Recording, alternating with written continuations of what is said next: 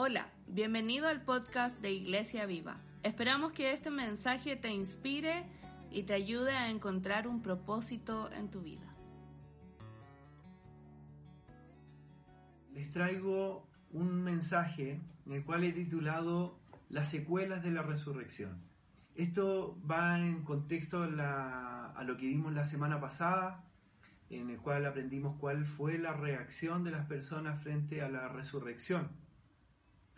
Y esta semana vamos a adelantarnos un poco en el tiempo y vamos a estudiar eh, la carta de Hebreos que fue escrita 70 años aproximadamente después de Cristo. Y, y cómo esta nueva generación de cristianos estaba enfrentando una fuerte persecución por parte del imperio romano. Eh, y cómo se ve amenazada su fe de acuerdo a, a, este, a, esta, a esta alta persecución. Eh, para que podamos entender un, poco mejor eh, lo más probable que estaba ocurriendo en este, en este pueblo o en estas personas es que se, se estaban cuestionando incluso si había sido una buena decisión o no el haber renunciado al judaísmo y haber comenzado a- a seguir a Jesucristo. Entonces el texto es muy interesante ya que desde el principio empieza a hablar acerca de Jesucristo, eh, en cómo Él está desde los inicios de la creación y en cuanto a su deidad. Y esta carta va dirigida justamente al pueblo hebreo, que eran aquellos que eh, judaizantes cristianos que eh, habían tomado esta importante decisión. Sin lugar a duda, esta era una iglesia que se encontraba en crisis. Por el año en que fue escrita, lo más probable es que los primeros discípulos de Jesús eh, ya se encontraban muy avanzados en edad o eh, posiblemente ya estaban muertos. Uno de los hechos eh, más importantes que resultó posterior a la resurrección fue la transformación de estos cristianos, la transformación de la fe de estos discípulos. Eso fue uno de los cambios más grandes y tal vez uno de los más importantes después de la, de la resurrección de Cristo. Eh, es probable que esta generación de cristianos a quien fue escrita la, la carta eh, no habían tenido esa oportunidad, no habían tenido la oportunidad de, de haber eh, estado al lado de Jesús y haber recibido directamente de las enseñanzas, sino que fueron personas que recibieron eh, la transmisión de esta enseñanza desde eh, otra generación. Entonces, para ellos estaba eh, en un contexto de amenaza, de alta persecución, donde estaba siendo amenazada su fe. Y quiero que me acompañes en el libro de Hebreos, capítulo 10, versículo 15 al 18. Vamos a leerlo juntos, ojalá pueda buscarlo ahí en tu casa. Y dice así, te lo voy a leer. Y el Espíritu Santo también da testimonio de que es verdad, pues dice, este es el nuevo pacto que haré con mi pueblo en aquel día, dice el Señor. Pondré mis leyes en su corazón y las escribiré en su mente. Después dice, nunca más me acordaré de sus pecados y sus transgresiones. Versículo 18. Y cuando los pecados han sido perdonados, ya no hace falta ofrecer más sacrificios. Este texto es una cita textual del libro de Jeremías 31-33. Puedes anotarlo, búscalo después en tu casa y compáralo, ve las diferencias que hay entre uno y otro texto. La cita que hace acá Hebreos eh, lo hace textual del profeta Jeremías. De alguna manera lo que está haciendo el autor del libro de Hebreos es poder enseñar de que la profecía de Jeremías se estaba cumpliendo.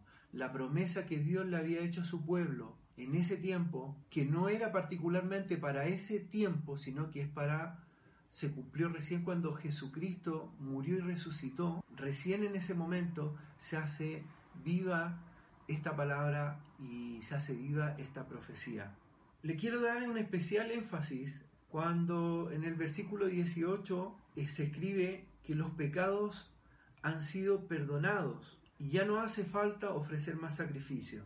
Los pecados han sido perdonados o este perdón que podemos ver en este, en este texto hace referencia a la sangre de Cristo que proporcionó a la eliminación de la culpa del pecado, así como la limpieza del pecado de una forma permanente. Es decir, que cuando nosotros hemos recibido y hemos experimentado este perdón por parte de Dios, el sentimiento de culpa que uno tiene arraigado por ese pecado desaparece y podemos empezar a caminar tranquilos, podemos confiar en Jesucristo y podemos empezar a tener una relación con Dios sin nada que nos detenga, sin ninguna barrera que se interponga entre ese perdón, entre esa satisfacción de no sentir este sentimiento de culpa. Es bien, es bien especial, es bien potente esta palabra cuando la podemos hacer viva en nuestra vida, cuando podemos experimentar el perdón de Dios en nuestra vida. En el mismo libro de Hebreos, en el capítulo 6, versículo 17, nos dice que Dios jamás cambiará de parecer, porque es imposible de que Dios mienta. Es decir, esta promesa de que Dios se olvida de nuestro pecado una vez que nosotros nos arrepentimos, eh, es una promesa hecha de Dios para nosotros. Y Dios, por su carácter, por su, por su personalidad, Dios jamás miente. Por lo tanto, podemos tener esa tranquilidad y esa satisfacción en Dios. Entonces podemos ver acá algunos contrastes, porque lo interesante del libro de, de Hebreos es que utiliza toda la historia, todo el contexto judío que ellos conocían muy bien para poder eh, presentar a Jesucristo y, elevar esa fe en el pueblo en que puedan seguir confiando en Él. Y todas las figuras que, utiliza en el libro de Hebreo en cuanto a los rituales, en, cuanto a las procesiones, en cuanto a la forma ellos se acercaban a Dios para ser perdonados de sus pecados, todas esas figuras eh, eran figuras que eran muy conocidas, como les digo, por el pueblo. El primer contraste que podemos ver es que el perdón de sus pecados lo encontraban a través de los sacrificios de sus ofrendas. Lo normal para estas personas era ir hacia el tabernáculo, que era donde, donde se, era una suerte de templo que se trasladaba de un lugar a otro, y ellos iban hasta ese lugar para poder ofrecer sus ofrendas a Dios y así poder conseguir el perdón. De alguna manera el Espíritu Santo daba a entender que a ese lugar, que había un lugar muy particular dentro de este tabernáculo, que era el, lugar santísimo, y que a este lugar no estaba abierto para todas las personas, sino que estaba abierto, en este caso, para el sumo sacerdote, quien ofrecía las ofrendas. Entonces, podemos comprender que en el antiguo pacto que tenía Dios con el pueblo, no había un acceso por parte de las personas libre hacia ese lugar. Solo estaba reservado para este sumo sacerdote. Recordemos que los sacerdotes provenían de una de las siete tribus de Israel, que era eh, la tribu de Leví. Y esta, y esta tribu, de, esta, de esta casta venían los sacerdotes. Pero no era sino la, desde la tribu de Aarón, eh, donde provenía el sumo sacerdote que era solamente uno y era quien tenía acceso a este lugar santísimo una vez al año para poder pedir perdón por sus pecados y por los pecados del pueblo. En este contexto, este sistema estaba sujeto a, que pudiésemos encontrar el perdón de Dios a través de, estos rituales o estas procesiones. Y este sistema se repetía en cuanto a los sacrificios año tras año, tratando de limpiar nuestros pecados, pero había algo que no lograba desaparecer en la persona, que era el sentimiento de culpa. Este sistema era, lo explica así la Biblia, una suerte de sombra, un bosquejo anticipado de las buenas cosas que iban a venir y las, que, las cuales tenemos acceso hoy día. El sacrificio del Hijo de Dios es el inicio de una nueva vida. Muchas personas han muerto por una buena causa, pero la causa más noble de los apóstoles murió en la cruz. Esto lo dijo Josh McDowell. Y esto eh, apunta la idea a, los mismos discípulos de Jesús, que no tenían o no lograban comprender bien, incluso hasta cuando vieron a su maestro, a su esperanza, al Mesías, que ellos creían en que Jesús era el Mesías, pero veían eh, en que ese Mesías los iba a dar libertad del imperio romano, iba a ser una suerte de libertador político para ellos. Y ese sueño se esfumó inmediatamente cuando ellos presenciaron al Mesías en la cruz.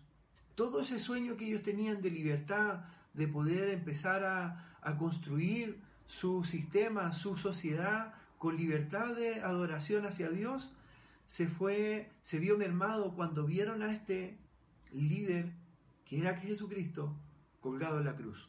La verdad es que fue una imagen muy fuerte para ellos y toda esa buena causa que ellos tenían, como decía Josh McDowell, se vio fumada cuando vieron a, eh, a Jesucristo en la cruz. Pero solo la resurrección de Cristo y el contacto que mantuvo posterior con sus discípulos convenció a estos seguidores de que Él era realmente el Mesías.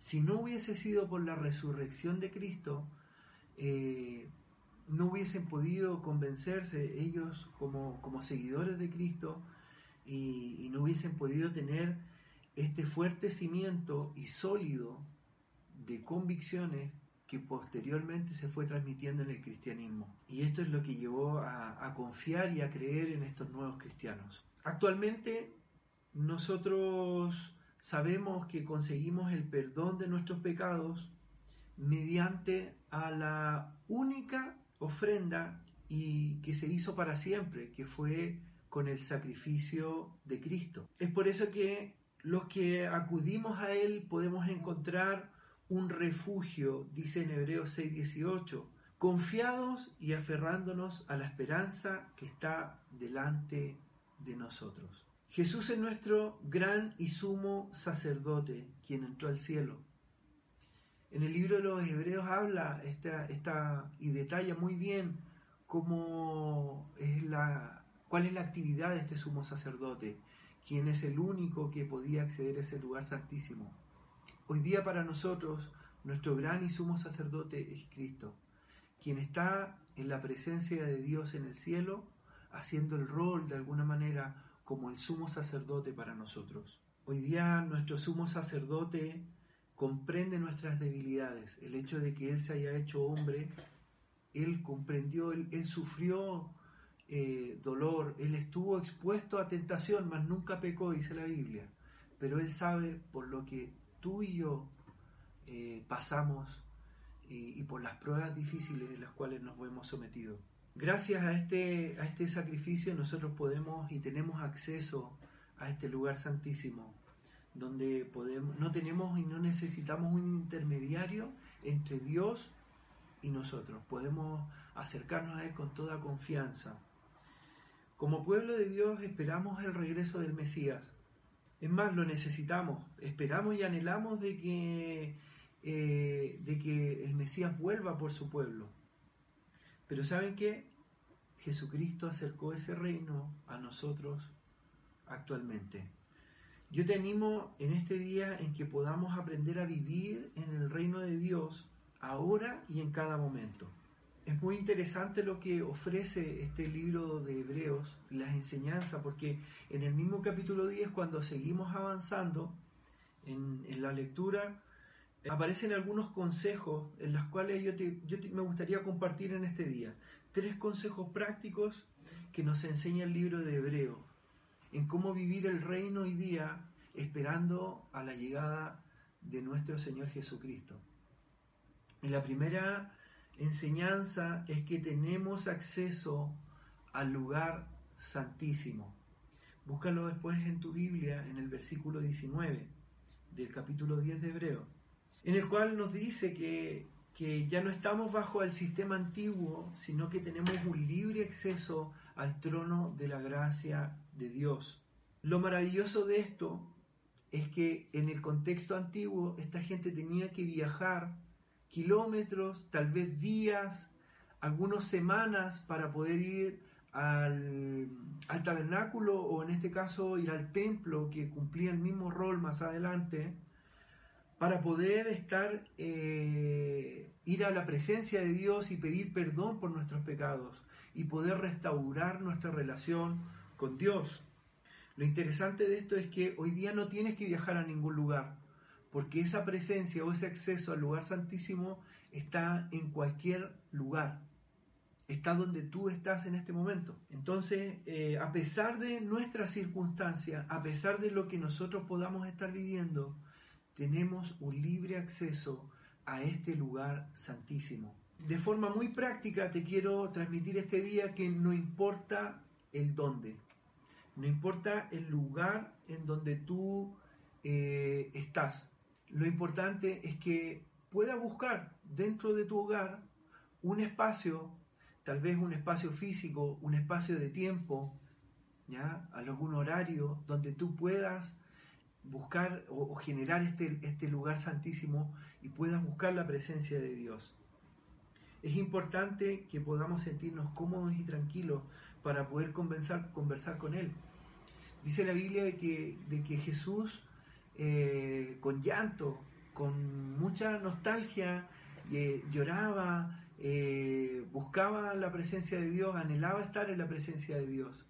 Yo creo que esas son cosas dignas que podemos imitar de nuestro Maestro el, poder buscar a Dios, eh, no importando el lugar físico, sino que animándote a hacerlo en tu casa, en el lugar donde tú estás ahora, y, que sea el lugar santísimo, un lugar de encuentro entre tú y Dios. La otra enseñanza que uno puede extraer de este libro de Hebreos es que no deseches la firme fe que tienes en el Señor.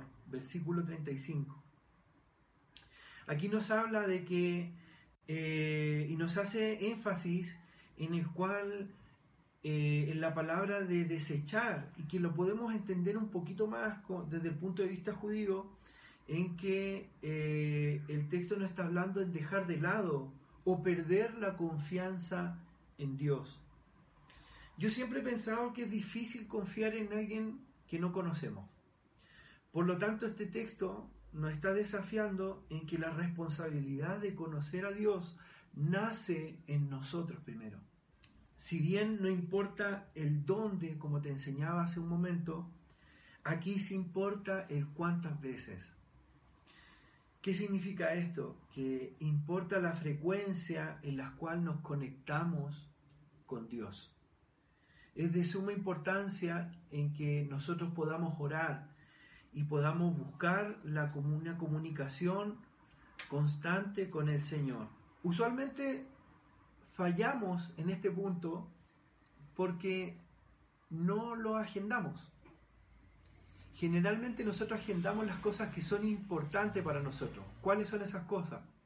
En este caso, quienes estamos haciendo a lo mejor un teletrabajo o trabajando, tratamos de, de programar tareas para el otro día o para la semana, y eso usualmente uno lo agenda. Tal vez una, en, mi caso personal, agendar una cita romántica con mi esposa, eso es algo muy importante, y eso yo también lo agendo y lo pongo en un horario. Yo te animo a que esta cita romántica, que puede ser, eh, que puedas tener con Dios, puedas agendarla dentro de tu, dentro de tu semana. Busca un lugar, busca una fecha, busca un día, un horario en donde te puedas encontrar con Dios. Recuerda que el desechar la, fe o la firme fe que podamos tener en Dios depende de nosotros mismos. Entonces yo te animo a que puedas buscar eh, un lugar donde poder relacionarte con el Señor. Y la tercera y última enseñanza que uno puede desprender de, este, de este libro, eh, más bien de este capítulo, es que persevera con paciencia haciendo la voluntad de Dios. Y esta perseverancia está asociada con la esperanza, en la cual es una cualidad de carácter que no le permite a uno en rendirse frente a las adversidades o a las circunstancias. Hoy día estamos en, en unas circunstancias que son, son difíciles. Eh, tenemos problemas para poder reunirnos con las personas a quienes amamos, eh, se ve limitada a lo mejor nuestra libertad de poder movernos y hacer eh, ciertas actividades en las cuales antes hacíamos, pero este texto nos, nos llama y nos anima a que podamos perseverar con paciencia haciendo la voluntad de Dios. ¿Cuál es la voluntad de Dios? Una de sus últimas instrucciones que Cristo dio antes de, de ascender a los cielos se encuentra en Mateo 28, en el cual dice, por tanto, vayan y hagan discípulos en todas las naciones. Jesucristo nos, invita a que podamos hacer discípulos independiente la circunstancia o el momento. Mientras nos encontremos avanzando en esta vida, Dios nos invita a que podamos ser parte de este plan y poder compartir nuestra fe a otros. Yo te quiero compartir algo que dijo un misionero muy conocido que se llamaba William Carey, en donde él dice que el mandato de Cristo trasciende el tiempo y no tiene frontera. Los perdidos en nuestras propias comunidades deben entusiasmarnos hacia una diligencia diez veces mayor para compartir entre ellos el conocimiento divino.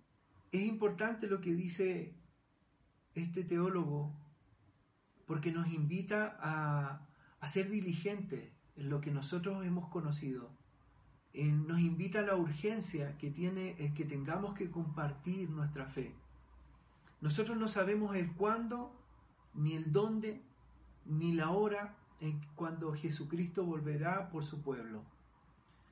Pero lo que sí sabemos es que el tiempo es corto y necesitamos tener urgencia en compartir nuestra fe con nuestros seres queridos, a quienes amamos por sobre todo, y también con aquellos que todavía no han podido conocer a Jesucristo o a tener una relación como la hemos tenido nosotros, a experimentar este perdón y esta sensación de bienestar, porque em, no hay un remordimiento, por lo que hayamos hecho en algún momento en nuestra vida, sino que Dios nos ha dado la paz de ese perdón. Es importante que podamos compartir eso.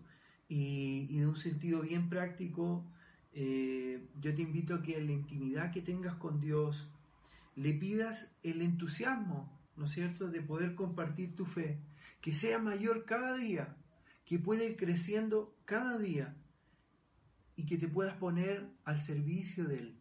Usa tus redes sociales para bendecir a aquellas personas que no lo conocen. Eh, sé hospitalario con aquellas personas que visitan tu casa.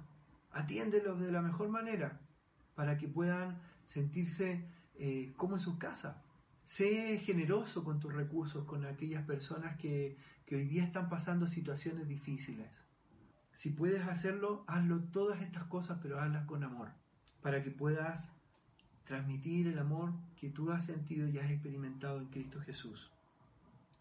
Yo te quiero invitar en esta, en esta hora, en este tiempo, en que puedas hacer de tu casa, de tu hogar, a lo mejor de un espacio pequeño que hay en tu casa, como un lugar santísimo. Decóralo como tú quieras, pon música, alabanzas para Dios, Busca una intimidad donde puedas conectarte con Él, donde puedas orar. Y, te quiero invitar a que, a que puedas experimentar cada día esta gracia que proviene de Él. Te invito a que podamos orar juntos en esta hora eh, y ahí donde estás puedas cerrar tus ojos. Oramos, dice, Dios te damos gracias porque tenemos libre acceso para acercarnos a ti.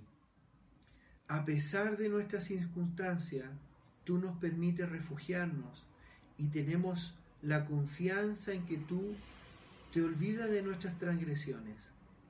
Ayúdanos a poder tener un espacio específico para que crezca nuestra amistad y poder hacer tu voluntad. Padre, que este mensaje de amor, de esperanza, pueda llegar a muchas personas que aún no te conocen y que puedan crecer en sus corazones una semilla y esa semilla pueda florecer en alguna en algún momento de su vida y puedan tener un encuentro contigo. Gracias Dios porque podemos sentir satisfacción y que tu palabra y que tu carácter no cambia. Y podemos sentirnos satisfechos, Señor, de que tú nos has perdonado y tú nos das una conciencia tranquila. Te lo pedimos en el nombre de Jesús. Amén. Te doy las gracias si es que llegaste hasta esta parte y que seas muy bendecido en este día. Dios tiene grandes propósitos en tu vida y yo te animo a que puedas seguir creciendo en esta relación con Cristo. Te bendecimos y esperamos que estén muy bien. Les amamos.